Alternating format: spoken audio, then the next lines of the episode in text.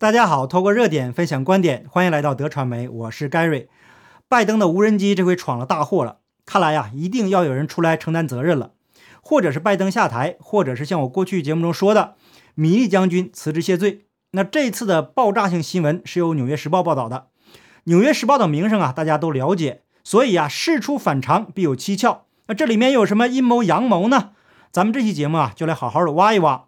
节目的开始啊，我们需要从九幺幺说起，因为今天的话题跟九幺幺有着非常重要的联系。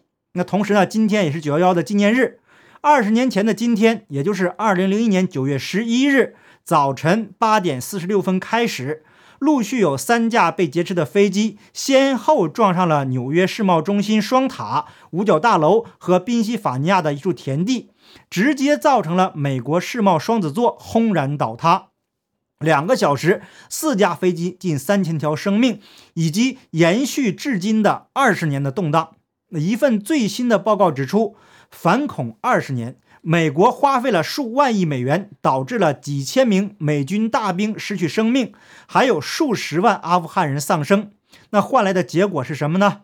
在拜登的领导下，美军灰头土脸地撤出了阿富汗，在全世界面前是颜面扫地啊。那美国的盟友甚至开始怀疑美国领导世界的能力，同时啊，也导致了另外一个更为严重的后果，也就是这个世界上最大的恐怖组织——中国共产党又苟延残喘了二十年。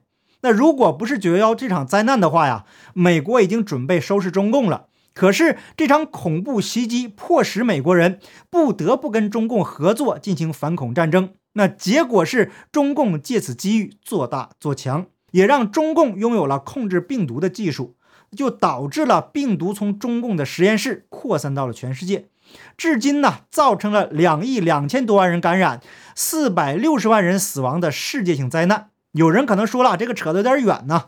其实啊，一切都是有因果关系的。全世界恐怖组织的背后都有中共的黑手在操控。那过去在节目中呢，已经强调过多次了。不信呐，您就看看这塔利班跟中共那眉来眼去的关系。请问有哪个正义的国家会跟联合国公认的恐怖组织合作呢？俄罗斯已经明确的声明，塔利班是国际恐怖组织，并且拒绝参加塔利班开国大典的邀请。大家可以看到，接受邀请的这些国家都是些什么货色？除非呀，这个国家本身也是恐怖组织。那实际上呢，中共的政权呢就是国家恐怖主义。但是目前呢，非常无奈的是，全世界唯一能够击败中共的美国，竟然被一群骗子领导着。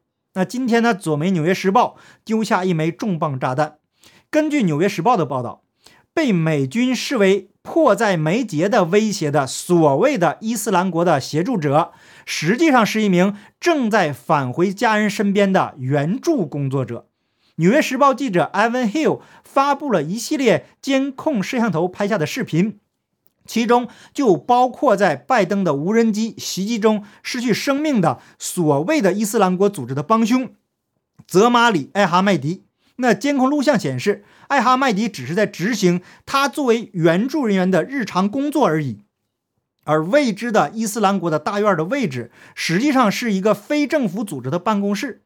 那军方认为，当天被无人机跟踪了八个小时的泽马里·艾哈迈迪，他的白色丰田卡罗拉装满了炸药。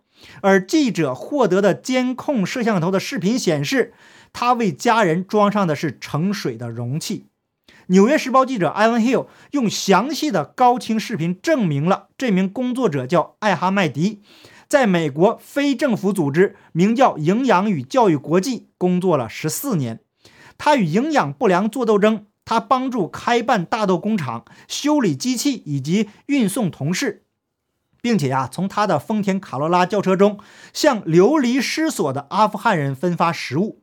八月二十九日，据他的家人和同事说，对艾哈迈迪来说是一个正常的日子。他上午九点左右离开了家，接上了两名同事和他的老板的笔记本电脑，那停下来吃早餐，然后啊。呃，前往位于 Cut C 社区的办公室。那在艾哈迈迪去接他同事的时候，美国军方说，他们观察到一辆白色轿车从艾哈迈迪附近的一个伊斯兰国安全屋出来。该安全屋位于机场西北五公里处，那他们说从安全屋截获的通讯向轿车发出了指令。那《纽约时报》驻阿富汗记者马修·艾肯采访了当天与艾哈迈迪同车的所有的五个人，他们说，军方解释为一系列可疑的举动，只是艾哈迈迪的日常生活。他开车带着他的同事在镇上转悠，在那里呢，他们制定了食品分发计划。下午两点三十五分。艾哈迈迪和一位同事将两个大塑料容器装满了水。录像显示，艾哈迈迪当天早些时候将他们带到了办公室。那艾哈迈迪的兄弟告诉记者，他的邻居缺水，他经常在办公室将水灌满水桶。那下午三点三十八分，一位同事将艾哈迈迪的车开到更远的办公室的停车位。那军方表示，大约在同一时间，无人机小组看到艾哈迈迪的汽车。驶入机场西南八至十二公里处的一个未知大院。随着工作日的结束，一名员工关闭了办公室的发电机，摄像头变暗了。那军方表示，现在看到四名男子将包好的包裹装入车内。艾哈迈迪的同事说，当天早些时候，他们正在存放笔记本电脑的包。那艾哈迈迪让他的同事下车，然后转向他的街道。他的亲戚说，他和他兄弟的孩子们围着车。那家里有个习惯，就是让孩子把车开到家的院子里。军方说，不知什么原因，无人机小组没有看到这些。拜登的无人机摧毁了帮助美国的阿富汗人家庭，只是为了让他看起来像是在对伊斯兰国组织进行反击。这次严重的低级失误会不会成为压死拜登的最后一根稻草呢？那咱们还是把这几天的事情串起来看。八月二十七日，我在节目中就报道了。把一手好牌打得稀烂的美国将军，那当天呢，视频发出即被黄标，经过好多天的审核呀，才由黄转绿。可是呢，我还是发布了那个视频。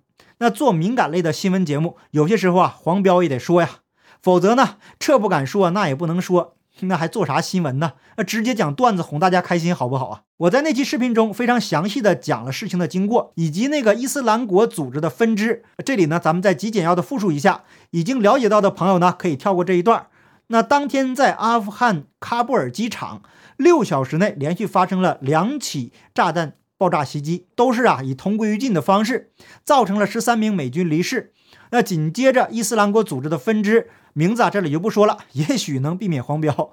那在袭击发生以后，拜登誓言要进行报复行动。那随后，拜登政府信誓旦旦地宣布击毙了恐怖组织的二号人物。那当时就有人站出来怀疑，这也太快了。那如果美军很早就知道恐怖组织的位置，为什么不提前行动呢？那后来发生了米利将军和拜登他们互相甩锅。军方说给拜登提供了很多建议，但是啊，都遭到了拜登的拒绝。至于这里面有什么阴谋阳谋啊，呃，网络上呢有很多说法，因为没有足够的证据证实，所以我个人呢还按照官方的说法，但是啊，也不否定不同的意见。在最后的真相没有公布以前，任何猜测都是合理的。只有真相才会消除一切杂音。刻意隐瞒真相的个人或者组织，一定有不可告人的秘密。那么好，现在问题来了，灾难性的后果是一个接着一个，那造成了这么多无辜人的离世，谁来为这个这些低级错误负责呢？首先呢，拜登是无法推卸责任的，让他下台的呼声呢也不绝于耳。可是啊，这个拜登似乎吃了什么东西，铁了心的是不停的作死，真是跟中共的这个一尊呐都有的一拼了。那不把事情给做绝了，是绝不会停手啊。阿富汗撤军被他彻底的搞砸以后，那这两天呢，关于强制打针的事情再次造成了强烈的反对声浪，而且是一浪高过一浪。那如果无人机误伤的事件再次被坐实，那么拜登不但是欺骗美国人民，还造成了无辜的阿富汗人失去生命，而且摧毁的是整个的无辜的阿富汗人家庭。更要命的是，被害人还在协助美国工作。拜登现在能做的事呢，立即辞职，或者是。